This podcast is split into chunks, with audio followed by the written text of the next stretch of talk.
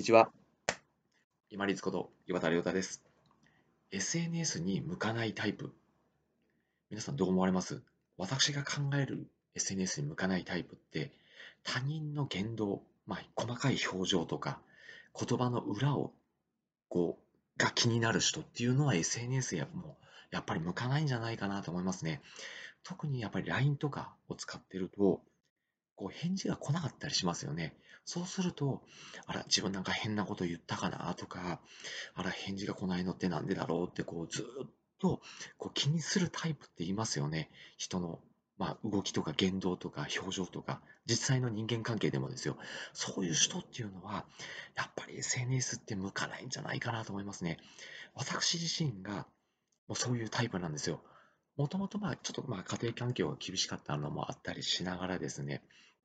人のですね、ちょっとまあ細かい表情であったりとか、あとは口調であったりとか、言動の裏がちょっとこう見えるようなところがあるんですよね。そういうところに、まあ、裏を返すと敏感なんですね。そうするとですね、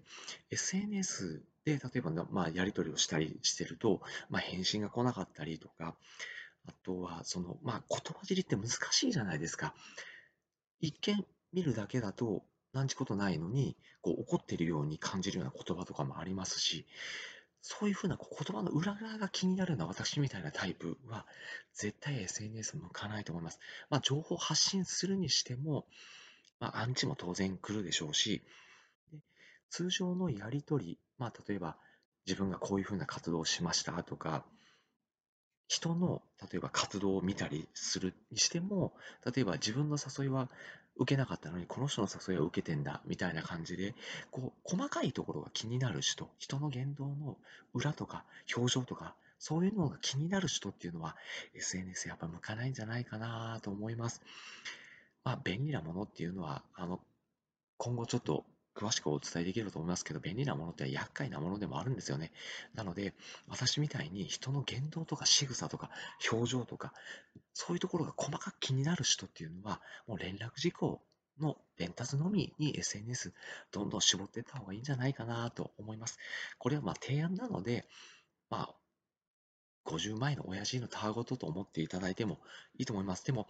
うん、ちょっと当てはまるところあるかもしれないなと思ったら、ぜひ、その使用する頻度とか、あとは自分が掲載するとか、人の情報を取りに行くっていうのをどんどん絞っていって、ぜひちょっとこう距離を置いていていただければなと思います。その空いた時間とか余力を自分の本当に大事なものとか、大事にしたいもの、大切にしたい人との関係にどんどん使っていってほしいなと思います。本日もご清聴いただきましてありがとうございました。皆様にとって一日良い日となりますように。これにて失礼いたします。